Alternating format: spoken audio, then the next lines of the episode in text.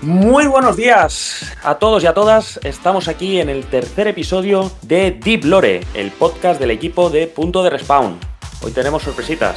Lo primero es lo primero, a mi derecha, virtualmente, surcando los mares como siempre e intentando buscar algún cofre, tenemos al Corsario Rojo. ¿Qué tal, Corsario? ¿Cómo estás? Pues muy bien, aquí listo para el tercer capítulo de este maravilloso podcast. Y nada, a ver qué se cuenta todo el contenido para hoy, ¿no? Sí, sí.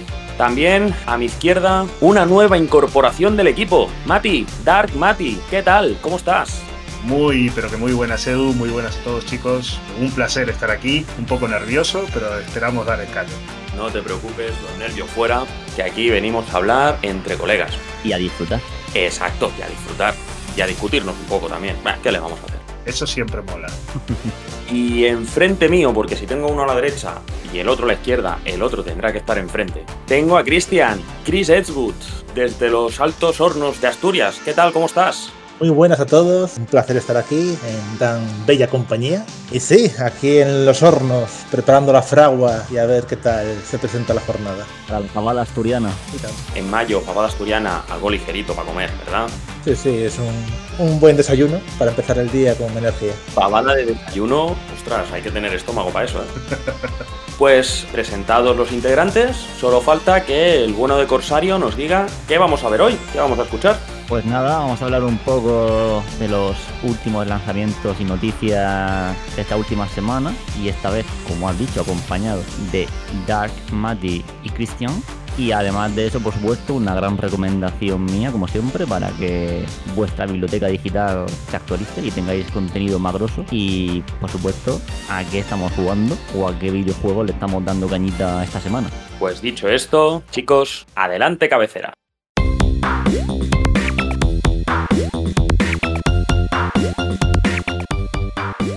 Estás escuchando Deep Lore, un podcast original de Punto de Respawn. Que empiece el juego. Chicos, hay que hablar del jueguico que salió el viernes. Parece que el Zelda ha salido bien, ¿no? El nuevo Zelda Tears of the Kingdom. El nuevo juego este de Peter Pan con campanilla, la verdad es que tiene buena pinta y tener que ir a las islas de los sueños a derrotar al Capitán Hook pinta bastante bien, la verdad. No es bien bien el Capitán Hook, pero bueno, te lo compro. Además tiene islas, lo bueno es que tiene islas. Por eso, por eso. Pero ahora quiero que alguien ponga en situación a nuestros oyentes de cada este juego y explique un poco esta saga de qué trata. Ya que se puede explicar de manera fácil, quiero que todo el mundo lo entienda. ¿Habéis jugado, Cristian, Mati? ¿Habéis visto algo? Sí, sin duda, siendo literalmente el videojuego más esperado del año. La verdad es que es una gran experiencia tanto para mí como para la gente cercana a mí, el poder ver con tanta ansia a tanta gente dándole caña desde el primer día. Yo personalmente, la verdad, he, he intentado, como buenamente se dice, no comerte spoilers porque todavía no he jugado en sí el Breath of the Wild tampoco. Y al final, pues creo que ya vi el final del juego sin querer. No me digas. Sí, lo sé. Ostras. Yo tengo que decir con el tema de los spoilers que no me he tragado ninguno. Ole tú. No he bloqueado nada, no he silenciado nada, no he hecho nada especial. No sé qué tipo de suerte he tenido. No he tenido ningún problema. Me puse a jugar, no sabía absolutamente nada. La primera parte hay que decir que recuerda mucho, mucho, mucho a Breath of the Wild por cómo te presentan el mundo, lo que tienes que ir haciendo y demás. He jugado cinco horitas, más o menos. No he jugado mucho para un tipo de juego así y te lleva mucho ambientalmente, te explica mucho dónde tienes que ir, qué tienes que hacer. Parece que estás muy perdido, pero no enseguida te guía. Y a ver, a ver cómo va la cosa. Yo no lo cogía con muchas ganas porque son juegos muy grandes, abruma mucho y quiero tener tiempo para poder jugarlo con calma, pero lo poquito que he podido jugar me dan ganas de seguir jugando. Y eso creo que es lo más importante para un juego de este tipo. La verdad es que con lo poco que he podido ver, gente cercana a mí jugando y demás, me ha transmitido un poco una sensación tipo Elden Ring, en el sentido de un mundo inmenso que explorar, varias capas, varios mapas, esa sensación de que puedes llegar a casi cualquier lugar, puedes hacer lo que quieras, es un- una libertad que muy pocos juegos han transmitido, la verdad. Yo sobre todo lo que un poco comentaba Cristian, ver la euforia de la gente por adquirir un juego, por querer jugarlo. A mí lo que sí me deja el juego, no lo he jugado como viene aclarado, pero sí que me pone contento que todavía la comunidad tiene esa chispa por descubrir, por aventurarse, por decir vamos a confiar en el título y yo creo que siendo Nintendo como es, que se centra en darle a los jugadores diversión, yo creo que no va a defraudar este título. La verdad es que a mí no sé si vosotros recordáis algún juego que haya sido tan esperado como este, con tanto hype, porque al final el hype que ha generado, lo poquito que habían enseñado hasta ahora, la confianza que le tenía a la gente, a que el Zelda iba a salir bien. Yo creo que el, el, del ring también generó muchas expectativas, ¿no? También había mucho hype, así que me suene lo más cercano. Sí, yo creo que sí, que fue esa de que la gente al saber que Miyazaki era el que había sido el, el encargado de dirigir el juego, yo creo que la gente se tiró con los ojos cerrados pero te has olvidado decir una cosa importante. Ya no es que Miyazaki fuera el director del juego, sino que estaba haciendo el juego con George R. Martin, de Juego de Tronos. Es cierto, es cierto que muchos especulábamos, yo entre ellos, que eso era una fumada. Y lo era. Sí, sí, pero ahí estuvo y salió un buen juego, la verdad. Sí, sí, mis respetos ¿eh? a esa gente. Y George R.R. R. Martin al final lo que hizo fue el world building. Creó toda la mitología. Las historias que te encuentras dentro son obra de Miyazaki. O sea, hizo el previo, por lo que tengo entendido. Y sí, sí que es verdad que Elden Ring fue muy, muy esperado, pero a lo mejor porque lo veo con el tiempo y este es más nuevo, pero me da a mí la sensación de que este se ha esperado con más ganas. Hombre, Puede ser, porque fanáticos de Zelda hay más que de... Y que hay muchos fanáticos Souls, pero de Zelda hay muchos, muchos, muchos más. Porque al final, ¿cuántos juegos de Zelda hay? ¿Desde qué año se están haciendo juegos de Zelda? Ya no es que estén esperando adolescentes fanáticos de los Souls de estos últimos años, sino que aquí hay muchos adultos que estaban esperando este juego. Adultos, señores mayores, jóvenes, niños. Eso mismo iba a decir. Como siempre digo, ¿no? Yo me considero un viejo joven y tengo muchos compañeros que hacía mucho tiempo habían abandonado la saga, pero al ver el hype, ver el tal, decidieron darle una oportunidad y arrancaron no hace mucho con Breath of the Wild, quedaron maravillados y ahora salieron corriendo a poder conseguir una copia del juego y bueno, lo poco que he hablado con ellos, maravilla. Al final es uno de los mayores activos de Nintendo, en el sentido de que Nintendo cuenta historias universales que consigue que, que, mucha gente en todo el mundo concuerde con ello y se sienta partícipe. Y una saga como Zelda, con todos los años que tiene detrás y los grandes juegos que ha sacado, ya es parte de la cultura popular. Yo creo que no ha faltado ni una sola consola de Nintendo que no haya salido un Zelda para ella. O si no haya salido un Zelda para ella, pues se ha hecho un pequeño remaster. Como el Link's Awakening para Switch. Exacto. O el Ocarina of Time para 3DS. Correcto. A ver lo que pasa, si se llevará el GOTI de este año, es un candidato 100% al GOTI, pero ya una vez que sea los GOTI, lo anunciaremos aquí, la noticia del podcast de esa semana, eso 100%. Por supuesto, pero de eso ya hablaremos. Pues sí, porque ahora mismo lo que hay que hablar es de un lanzamiento más o menos próximo, un lanzamiento de un juego dicen de terror, que se lanza el 31 de mayo para Nintendo Switch, hablando de la consola de Nintendo, y PC Steam a un precio de 15 euros, bueno, 14,99. Está ya su demo para probar, con idioma español, que eso en los juegos japoneses es difícil de ver, y el juego se llama Decarnation. Es un juego 2D de terror, pero lo que llama la atención es la música que la hace Akira Yamaoka. Y diréis, ¿y quién es Akira Yamaoka? Bueno, pues ni más ni menos el compositor de la saga Silent Hill, saga de culto de terror, y un juego que se puede considerar de culto de Play 3 y Xbox 360 que también hizo su música es Lollipop Chainsaw, que está pues bastante graciosito y a raíz de este juego también se hizo una cosplayer famosa que fue la Jessica Negri con su cosplay de la protagonista de este videojuego, así como curiosita pues me alegro de manera superlativa que saquen juegos de terror, porque es uno de los géneros que, a ver, al menos en triple A no hay juegos de terror, juegos que realmente den miedo como habían antiguamente. Lo que hay son juegos con jumpscares, uh -huh. con el susto fácil, pero juegos de tensión, que la ambientación te lleve a tener realmente miedo por jugar. No sé si vosotros recordáis alguno que haya salido últimamente. El Mortuary, Madison, pero es que tampoco los puedo considerar quizás. No son triple A. Ya, no son triple A, no. Es que así triple A como tal, Mati, Cristian, ¿vosotros recordáis alguno así? Me encantaría poder decir que recuerdo alguno. La verdad es que no. Está claro que desde que estalló todo el fenómeno de los streamers reaccionando a juegos de terror tipo Amnesia y todo lo que ha seguido, es un género el cual está bastante falto de grandes producciones y de juegos que no apuesten tanto por elementos como el jumpscare y como el susto fácil. Pues yo el último que recuerdo, que sí que creo que dio con la tecla, al menos en su segunda edición, fue el Dead Space, podría decir, que creo que supo tener esa temática de ambientación, agobio, no saber qué es lo que ibas a encontrar detrás de cada esquina, pero claro, eh, estamos hablando de un juego que ya tiene su tiempo y actualmente, como bien decía Edu, es un género que le viene muy bien al mundo del gaming, pero que pocos han sabido dar en la tecla. Sí. Sí, sí, no, al final es una buena noticia, me parece, por lo que he visto del tráiler, que el tráiler ya, bueno, obviamente sale el día 30, sale en 15 días, ya tenéis el, el tráiler de lanzamiento. Es un juego que se ve, bueno, es un pixel art, vista cenital en 2D. Se parece un poco al Cool of the Land, ¿no? Así un poco en vista. Sí, sí, sí, sí, sí, sí, exacto.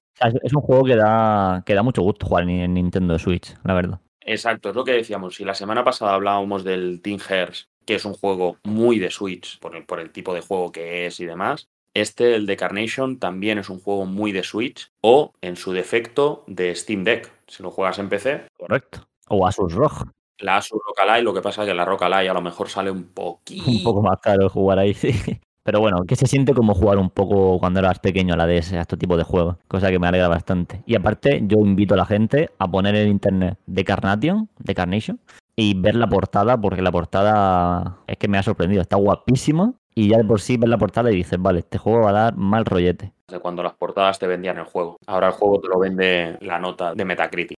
Sí, pero bueno, también es súper importante y creo que está muy bien que este mundillo del pixel art cada vez cobre más fuerza, cada vez se venga más arriba y cada día saquen títulos más atractivos que llamen más al público, porque aparte de ser un género que se estaba quedando atrás y que realmente es un género muy divertido de juego, o sea, es algo muy agradable a la vista y que con el paso del tiempo ha ido evolucionando muy bien y que hayan títulos de este calibre, que se la jueguen, que intenten buscar ese público que al fin y al cabo tiene poco de donde tirar, está muy bien. Nos encanta que salgan este tipo de juegos, nos encanta que se apueste, que vayan a diferentes plataformas, ojalá pasen de Switch y de PC a las plataformas de sobremesa. Y siempre escuchar la música de Yamaoka, pues qué te voy a decir. El gallina de piel que decía aquel, el terror que puede infundir. El último juego en el que estuvo involucrado fue The mm, Medium, que también se habló de Bluebird Team de que iba a ser una secuela espiritual de Silent Hill, que al final nada de eso.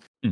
Sí que se ambientaba mucho en los juegos antiguos, con cámaras fijas y demás, pero no llegaba a ser lo mismo. A ver qué hacen ahora con el Silent Hill nuevo que tienen en vista. A ver cómo va la cosa. Si os parece, vamos a hablar de las malas noticias. O... Uy. Bueno, depende de cómo se vea, ¿eh? Puede que sea mala noticia, puede que no sea mala noticia. Puede ser mala noticia, pero para que sea buena noticia en un futuro, ¿no? Eh, Corsario, ahí me robaste la palabra. Estamos hablando del retraso de Hollow Knight, que salió el año pasado en la conferencia, el verano pasado, en, en junio, la conferencia de Xbox se dijo, realmente no se puede hablar, bueno, sí se puede hablar de retraso porque lo han dicho ellos mismos, ¿no? Lo han dicho desde el Team Cherry. Pero eh, se comentó en aquel momento que todos los juegos iban a salir en el transcurso de 12 meses. Estaba dentro Hollow Knight Silkson y ya han confirmado que no van a poder sacarlo en la primera mitad de este año. No lo van a sacar antes del 1 de julio. Con lo que ellos tenían la intención, el Team Cherry, pero al final no ha podido ser porque se están encontrando con un juego mucho más grande de lo que ellos mismos pensaban que iba a ser. No sé, aquí, Mati, ¿qué opinión te lleva? Un poco pasa que, es un juego también tan esperado después del fenómeno, porque al fin y al cabo Hollow Knight acabó convirtiéndose en un fenómeno y yo creo que también un poco referente dentro de su propio género. Y yo creo que también las ganas que tenemos los jugadores de catar ese producto también nos hace estar con esa ansia de, por Dios, que llegue ya. Pero bueno, yo creo que si se ha retrasado o soy de aquellos que tienen un poco de fe y que, bueno, como decía antes Corsario, a lo mejor el retraso, dar un paso atrás para luego pegar un salto hacia adelante, a veces es acertado. Cristian, ¿cómo lo ves tú? Debo decir que en el tweet de Matthew Griffin, miembro del equipo de marketing y publishing de Team Cherry, la reacción de los usuarios ha sido extremadamente positiva en el sentido de que todo el mundo, y me incluyo, estamos esperando con ansia viva Silksong, pero nuestras expectativas y nuestra voluntad de eh, apoyar al máximo esta saga está más allá de cualquier duda. El primer videojuego yo lo jugué ahora un año y la verdad que el final acabé llorando. Es un juego impresionante, con una ambientación, una estética, una música y un ritmo, vamos, de lo mejor que he visto nunca en un Metroidvania. Y solo queda esperar, esperar y, y el día que salga, pues a mi modo de ver, al nivel de Elden Ring, Zelda o cualquier gran saga, porque es un juego impresionante, primer Hollow Knight. Corsario, ¿cómo lo ves tú? Yo lo veo bien. Siempre que sea para mejorarlo, como, como hemos dicho, yo lo veo, lo veo muy bien, la verdad. Y más siendo Hollow Knight, que bueno, las, las expectativas están, como ha dicho aquí nuestro compañero, son muy altas. Son expectativas a nivel de Zelda, a nivel de juego de Soul, a nivel de queremos perfección. Yo no me he pasado el Hollow Knight, lo tengo en lista de deseados. Soy muy fan de los Metroidvania y pues estoy deseando pues, pasármelo. Pero sí que he visto mucho gameplay, bueno, he visto cómo es y bueno, yo sé que lo tienen fácil para que funcione, pero este retraso será para que no solo que funcione, sino que sea un candidato, como hemos dicho antes del Zelda, a GOTI también. No sabemos si 2023 o 2024, pero oye, pueden sacar otro mejor juego de la historia, ¿sabes? Mejor Metroidvania del, del mundo. Seguramente, en cuanto salga, será candidato al GOTI. Por dos motivos. El primero, y más importante, porque seguro que será un juegazo. Y, y el segundo, porque siempre te incluyen a un indie. Y en este sentido, Hollow Knight entra dentro de lo que serían los triple I, los indie de presupuesto grande. Sí, sí, sí. Hollow Knight me, me da mucha sensación de Celeste. Un juego como Celeste, un juego como Hollow Knight, Blasphemous. Juegos que de primera nadie se espera nada de ellos y que acaban rompiendo la banca por el tipo de juego, por lo buenos que son, por las mecánicas, en el caso de Hollow Knight, el combate, la exploración, el poder meterte dentro de ese mundo y poder empatizar con los NPCs, todo este tipo de sensaciones que te puede provocar un videojuego así, que no son para nada fáciles. Por el alma, al final, el corazón que tienen esos juegos. Me recuerda mucho a elementos como Undertale, a juegos que han transmitido más allá incluso del propio medio. Al final, los indie, los AAA, alimentan de ideas y de imaginación al sector, como muchos AAA no consiguen en todo su desarrollo. Sí, sí. Y sobre todo también que es como que existan este tipo de juegos indie y con menor presupuesto que a lo mejor un AAA, exige también el mercado de los AAA, las grandes empresas exigen que, oye, se están acercando a nosotros y también empuja a que el sector también busque, rebusque y piense más en los jugadores, que saque mejores títulos y que, que se rompan un poquito la cabeza, que no solo busquen el nombre de una franquicia y sacarlo lo primero que haya. Sí, la venta multimillonaria, pues no, arriesgar un poquito, que yo entiendo que para las grandes empresas eh, gastarse 200 millones de dólares en eh, la producción de un videojuego y arriesgarse a que no lo compre ni el tato es complicado. Pero llega un momento que todos los juegos AAA son las checklists de esto lo tengo hecho, esto también, mundo abierto, va. Eh, mecánica de tal, venga, el parry, venga, el ya está, lo tengo, lo lanzo. Y al final acaban siendo todos los juegos igual. Y está bien que haya cosas diferentes, cosas refrescantes, que puedan llenar huecos. Pues sí, la verdad es que tenemos muchas expectativas en este videojuego. A ver el día que salga si podemos decir lo mismo, el día que sea, el mes que sea, el año que sea. Y ahora mismo toca hablar de otro retraso, el cual ya se puede ver de igual manera o no, o peor. Eso ya depende de cada uno. Y es el retraso de Hogwarts Legacy en Nintendo Switch, que iba a salir en junio y ya no va a salir en junio. Así que los frikis de Harry Potter, Nintenderos, van a tener que esperarse un tiempecito más. Así es, eh, ha anunciado la compañía Avalanche Software que el Hogwarts Legacy planteado para salir en la Switch en este mes de junio se va al 14 de noviembre. ¡Wow! En la nota de prensa dicen que la prioridad es que funcione de forma nativa y perfectamente en la Nintendo Switch. Es una cosa que está por ver. Hablamos de que el Hogwarts Legacy iba a salir hace casi un año originalmente. Sufrió varios retrasos. Y bueno, eh, los jugadores de Switch van a tener que esperar un, un tiempo más para poder disfrutar del juego. Esto lo hablábamos el otro día, Corsario.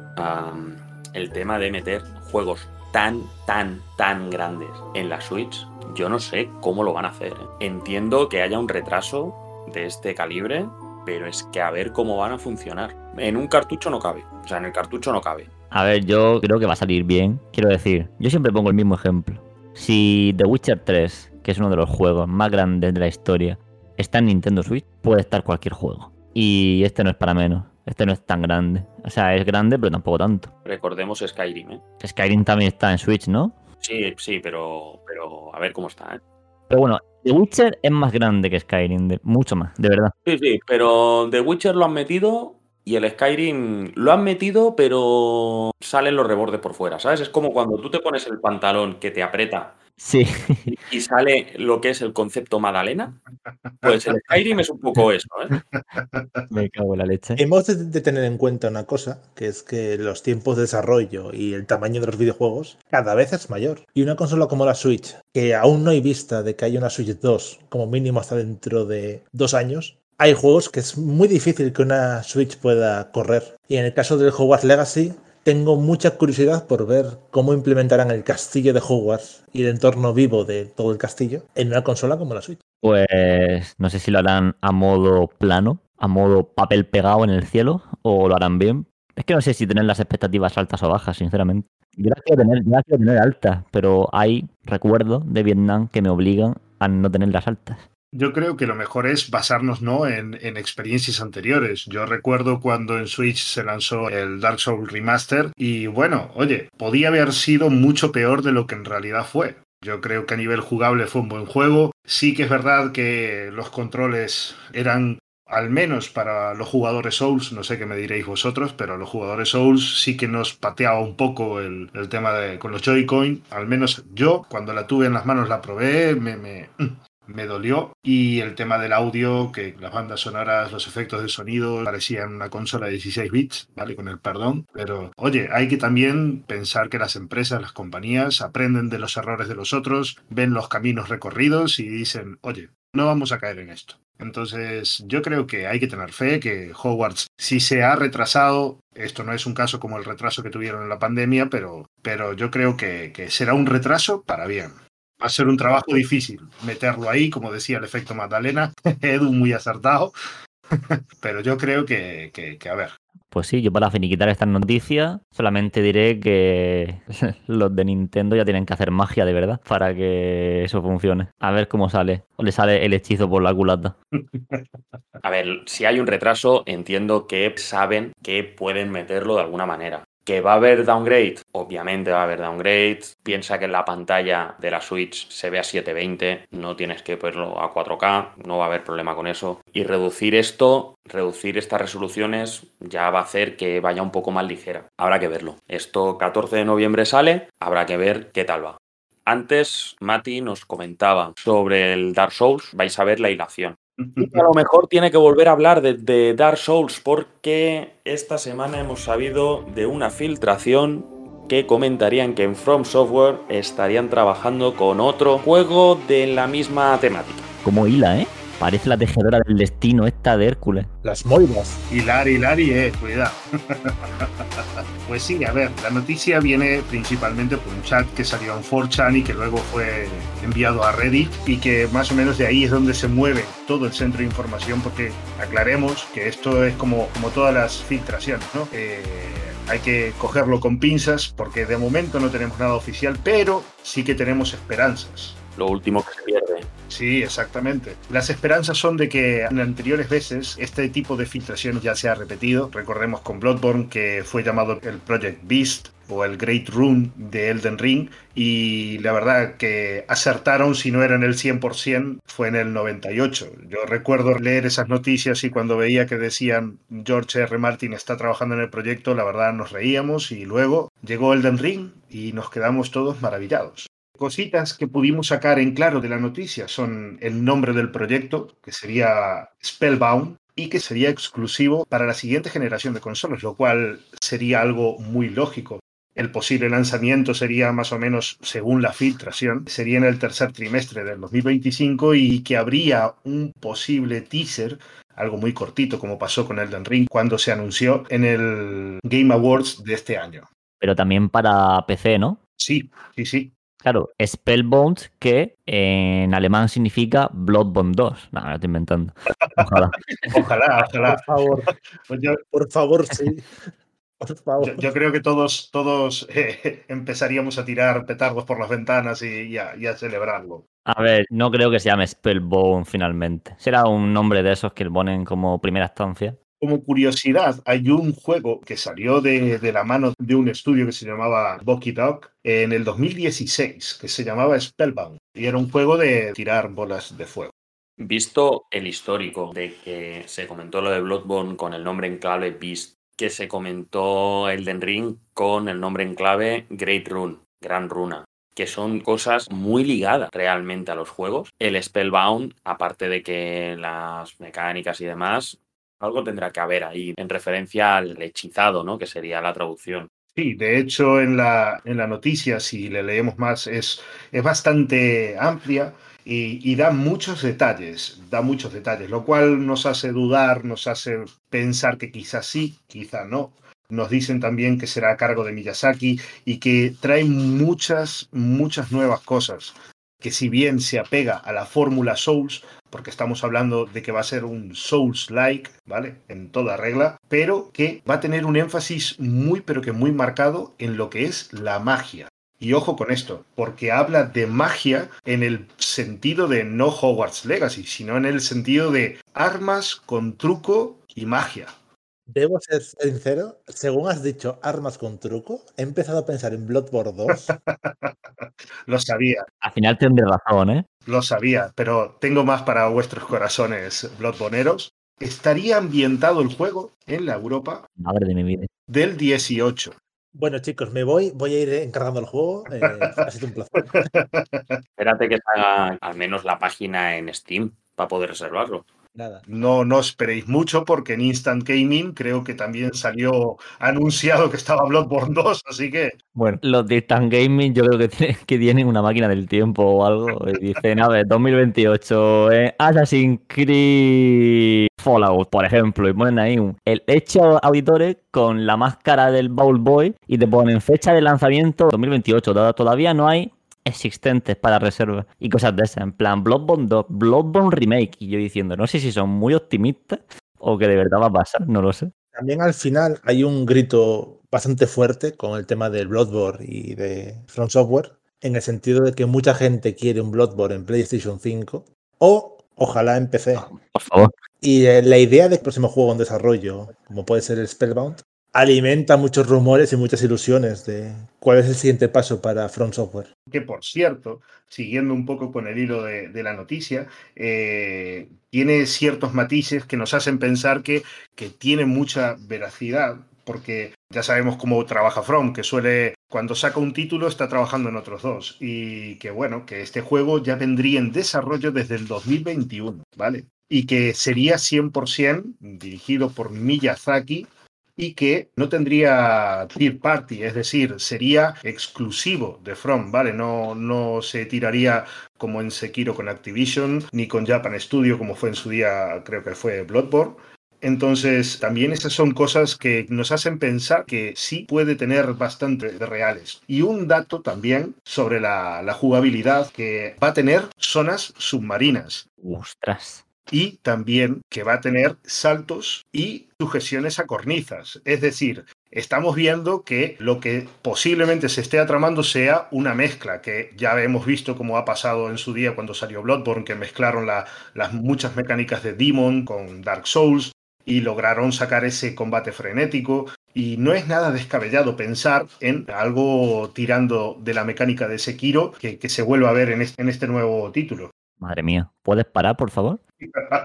Hay más, pero Tengo los pelos como escarpias ya. Pero yo creo que lo que podemos sacar en claro realmente es que es una filtración que por rodado ya se ha comprobado que suelen acertar este tipo de, de tal y además todo indica que los que soltaron esta filtración pues son gente muy cercana al tema de las filtraciones anteriores, como pasó con Project Beast y Great Rune, y que bueno, para mal no tenemos ninguna confirmación de, de From, evidentemente, pero yo creo que esto es una buena noticia para todo el fandom del mundo Souls, porque nos hace caer en la esperanza de que hay más cositas más allá de, de Elden y que pueden ser muy grandes y muy buenas.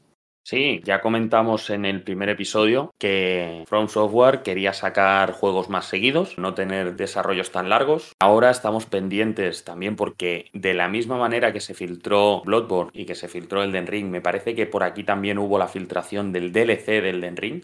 Eh, entonces ya tenemos un histórico porque por otro lado diría Nostras, Forshan, eh, a, ver, a ver qué veracidad tiene. Bueno, es que de momento han acertado. Lo tenemos que coger con pinzas hasta que el gran maestro Miyazaki nos confirmen algo desde From. Han dicho que no tiene nada que ver con Bloodborne. Yo una precuela de Bloodborne no lo veo mal, ¿eh? O sea, estamos hablando de un siglo antes, más o menos. Magias, no sé, no sé. Bueno, yo ahora, ahora, por favor, no os toquéis. Pero un, un viejo Yarnam, sin ser viejo Yarnam, Uf, O sea, viviendo todo el desastre. Buah. viviendo todo el desastre, eh, ojo, cuidado, ¿eh? Siendo German, protagonizado por German. Hombre, siendo, siendo German, siendo German no lo creo. Siendo German cooperativo con Lady María, Las magias, ¿de dónde las pones? Pues claro. pues inventan un lore de que luego se le acabó el maná. Permitidme dos incisos. El primero, mecánicas submarinas implica que va a haber un lago de veneno, con lo cual, ¿sabes? Vas a, vas a ir nadando a través de veneno. Hombre, de veneno no tiene por qué. Si es submarino no creo que sea de veneno.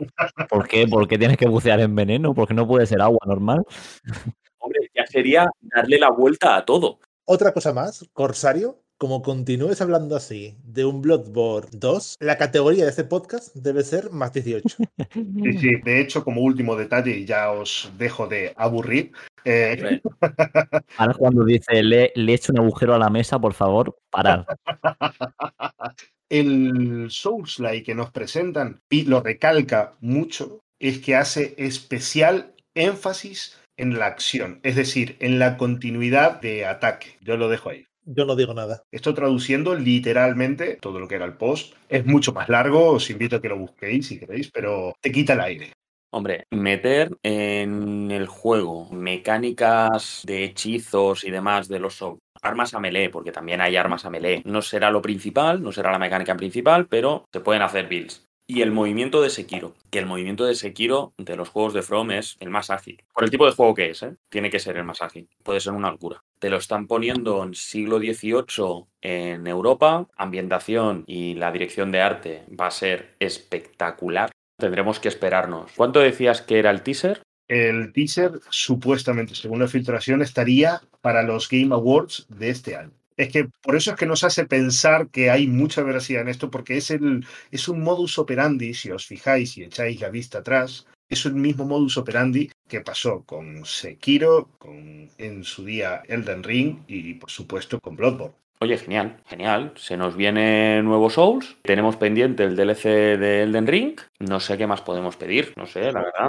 Souls Lakers, levantado las manos y juntar fuerza para la Kinkirama. El Armor de Core 6, ¿no? En junio. Que a mí es lo que me escama un poco, ¿no? Que tengan los dos juegos en desarrollo, pero bueno, si los tiran para adelante y demás, supongo que el Armored Core ya lo tienen hecho. Claro, lo que pasa es que venimos de un estudio que hizo a la vez Dark Souls 3 y Sekiro. Claro, es que ahí es donde le das cierto peso a la filtración porque te hace pensar, esto ya lo hemos vivido. Sí, sí, iremos informando. Ahora sabéis lo que va a pasar, ¿no? Esto se va a publicar el jueves, día 18. Esto el miércoles 17 va a haber confirmación de From Software de sí, sí, estamos sacando esto. Ojalá, ojalá, levantemos las manos.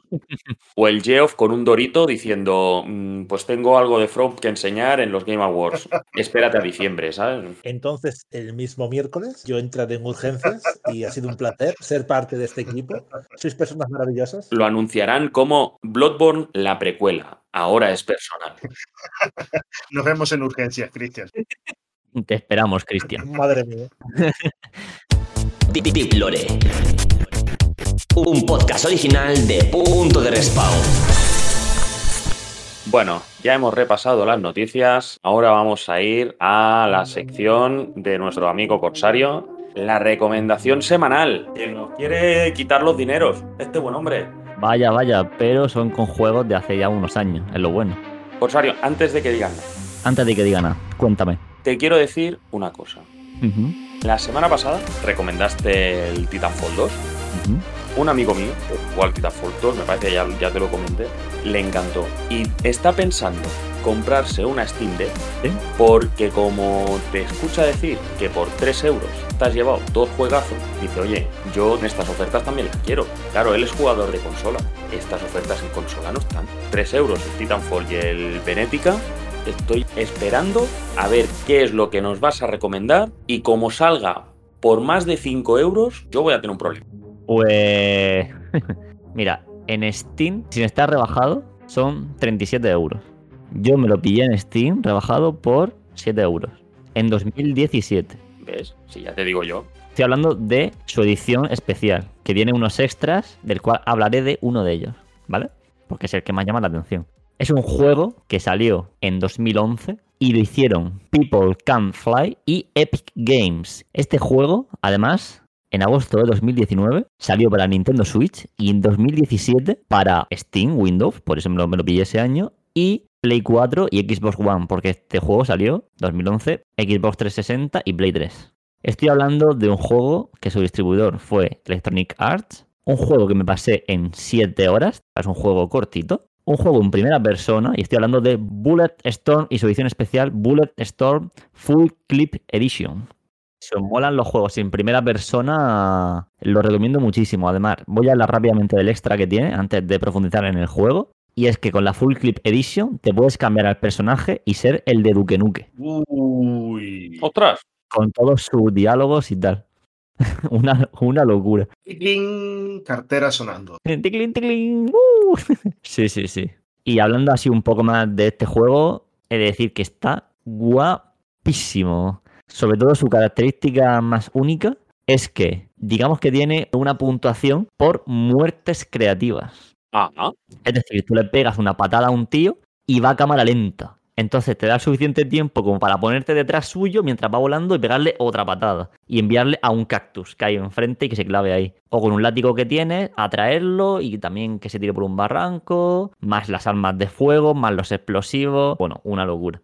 Y hablando así un poco del juego también, es un escuadrón a los Gears of War, pero sin estar todos junticos, debido a que sois un grupo de piratas espaciales y tenéis una traición de vuestro propio comandante. Acabáis en un planeta alejado de la mano de Dios y ahí pues tenéis que sobrevivir, tienes que tirar hacia adelante para vengarte y llegar hasta el final y ver lo que pasa en esta historia. Corsario, lo que buscas es mi ruina o la ruina de mi cartera, claro. Está súper bien, ¿eh? Yo de verdad lo, lo recomiendo. De hecho, este juego me lo pillé, como digo, en 2017, en la primera LAN party que fui de Murcia. Pues en un día, una mañana me lo compré y a las 7 horas me lo pasé seguida, sin dejar el mando, ¿eh? 7 horas y dije... Y grité, porque la LAN party se puede gritar. Dije, ¡juegazo, joder, juegazo! Y dejé el mando y me lo desinstalé. Y me compré otro.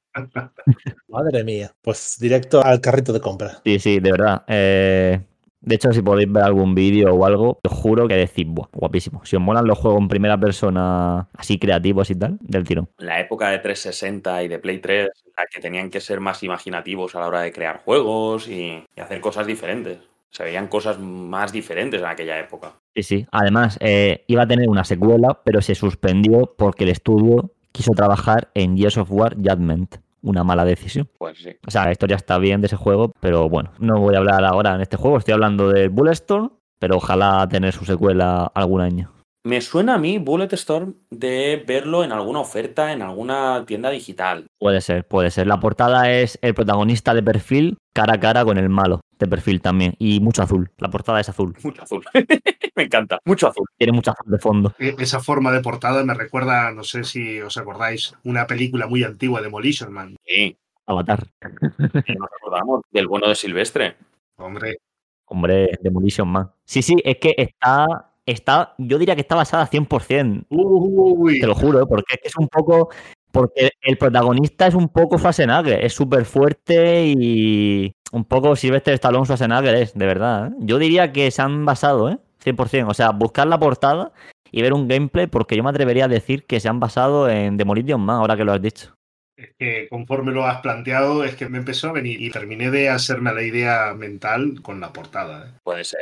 Además, he de decir que fue el primer triple A de People Can Fly, que es el estudio polaco que, que, lo hizo. Que People Can Fly fue el desarrollador de la saga Painkiller, no sé si la conocéis, si no la recomendaré algún día. No he tenido el placer, pero siguiendo tus recomendaciones creo que soy un neonato en este mundo. ¿Queréis, ¿Queréis que os diga por cuánto está en páginas como Instant Gaming? Adelante. Vámonos. Instant Gaming está por 2 euros y 53 céntimos. Yo no digo nada. Y para Xbox One por 7 euros con 85. Más caro está el aceite. Yo no digo nada. Yo no digo nada, pero lo digo todo. No digo nada, pero 2,53, 7 horas de maravillosa crema. Sí, sí, es. Pues hombre. Y más si puede ser el de Duque Luque, tío. Es que me hace mucha gracia verlo. es que me hace mucha gracia que el personaje, el moderado, lo hayan eh, cambiado por el de Duque Nuque entero con sus comentarios y su voz. O sea, me parece una cosa tan increíble. Ya es. No sé, como, ¿qué metemos de extra? Pues que el tío sea el que el de Duque Nuque con su voz y todo. Y ah, vale, venga, ¿y por qué no Serious Sam? ¿Sabes? Un homenaje a la altura, ¿eh? Un homenaje digno. Sí, sí, sí, sí. Una barbaridad. Si, si creas un juego que el personaje principal te, te recuerda a los héroes de los 80, ¿qué personaje de videojuego se parece más a los héroes de los 80? A los Bruce Willis, uh, Schwarzenegger, Sylvester Stallone, todos estos. Los One Men versus Army. Exactamente. Exacto. No, y además Duke Nukem alcanzó su pico con el Time to Kill, que recuerdo que eso fue una brutalidad. Y si está Duke Nukem ahí, la gente que nos esté escuchando, debéis comprar el juego. recomendación dentro de recomendación.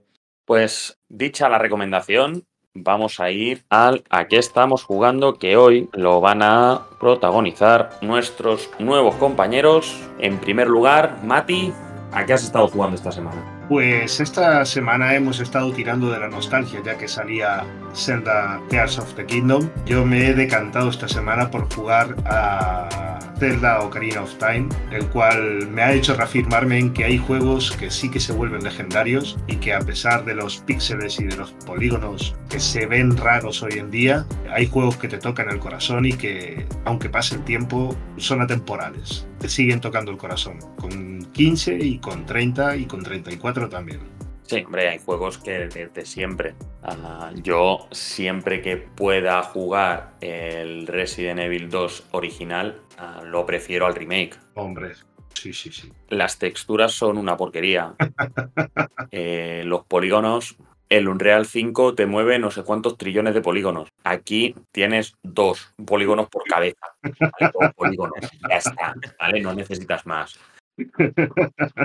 Son juegos que siempre te tocan. Sí, sí, además te transportan por esa historia, por esa jugabilidad. Al fin y al cabo es lo que hablamos siempre, no se trata de que lo antiguo sea mejor o que lo nuevo sea mejor o peor. Yo creo que lo que sí es que se denota ese cariño, ese mimo a los títulos y que en muchos juegos, como por ejemplo en este Ocarina of Time, nos hace maravillarnos todavía y nos hace que nos brillen los ojos cuando nos ponemos con un mando y con un cartucho en la mano. Muy bien. ¿Quieres comentar algo más acerca de, de Ocarina De qué va el juego, de relación con Tears of the Kingdom? Pues mira, sí que me parece muy guay que sobre todo la gente que nos esté escuchando le den una oportunidad a este tipo de juegos. Su jugabilidad no es para nada la que podráis imaginar. Creo que sigue teniendo una jugabilidad fresca. Evidentemente, hay veces que el mando de la Nintendo 64 es como tropezarse con un palo, la verdad, pero creo que su jugabilidad es muy buena, sigue teniendo esa, esa magia cada vez que abres un cofre y un poco para la gente joven que hoy en día está jugando Breath of the Wild, Tears of the Kingdom, puede ser un muy buen juego que les haga incluso apreciar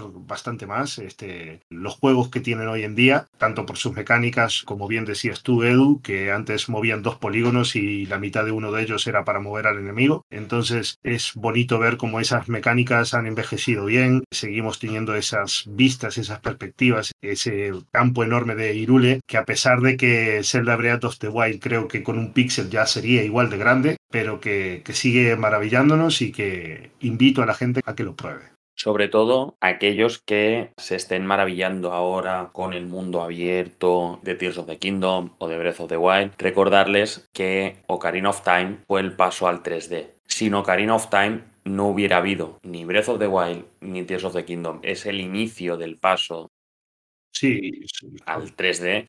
Fue un salto enorme como fue Mario 64 en aquella consola de Nintendo 64 y la generación con PlayStation, que pasamos de ver las cosas en un plano a poder movernos por espacios tridimensionales.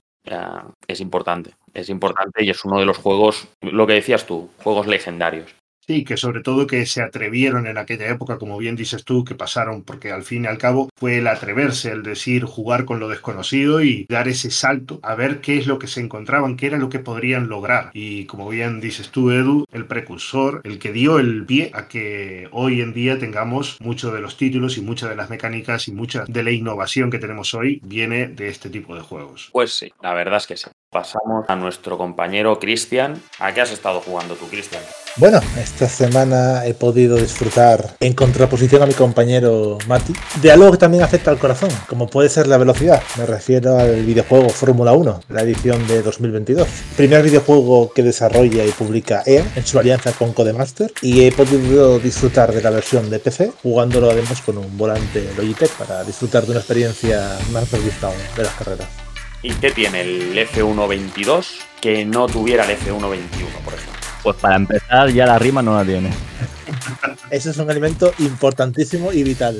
En este caso ha habido varias actualizaciones en diferentes circuitos, además del plantel de pilotos actualizado a temporada del año pasado. Varios circuitos han sufrido cambios y evoluciones, incorporan elementos como carreras al sprint, que es un tipo de carrera más corta en la que eh, apenas se dan unas pocas vueltas y se reparten puntos, y también elementos como el F1 Live, el cual sirve como especie de modo de coleccionismo de coches, ropa, accesorios. Además, como salto por parte de EA hacia el futuro, viendo toda la importancia que tiene hoy en día en eventos como la re- realidad virtual, tiene conexión y es compatible con dispositivos como Oculus Rift y los sensores VR de HTC. O sea, puedes estar metido dentro de lo que sería un monoplaza de Fórmula 1. Sí, sí, literalmente. Estás ahí metido. Sí, Que la gente muchas veces ve las carreras y dice, ah, eso está chupado. Sí, sí, está chupado. Sí, la verdad que es un completo espectáculo. El hecho del realismo que te transmite poder disfrutarlo con un volante especialmente. Y cómo te obliga a estar continuamente concentrado, literalmente pulir al máximo tus capacidades, tanto dentro como fuera del juego, para poder estar a la altura. Es un espectáculo. A nivel visual es una maravilla de juego. Es cierto que el motor ya tiene algún que. Estaría muy bien que EA se planteara un cambio de motor, pero bueno, también al final es una compañía que tiene una cantidad ingente de videojuegos y que se debe a comunidades mayores, como puede ser el FIFA y demás, pero es un auténtico espectáculo de videojuego, la verdad. Sí, bueno, es- ahora también esta semana también han anunciado el F123, han anunciado todo lo que va a venir nuevo, Sí, ah, que vuelve el, el modo historia. Estos modos historia que mete EA en sus juegos deportivos me parecen una locura. O sea, en un juego de fútbol que vas a meter un modo historia. El modo historia te lo creas tú cogiendo a un equipo de segunda B y subiéndolo y ganando la Champions. Sí, al final son incentivos para la compra, pero no deja de ser un modelo claramente orientado en el caso de juegos como el NBA 2K o el FIFA o como se conocerá a partir de junio EA Sports FC, a que los jugadores compren sobres y a la compra de artículos por internet, eh, a las loot boxes y, y demás. Es donde ganan dinero.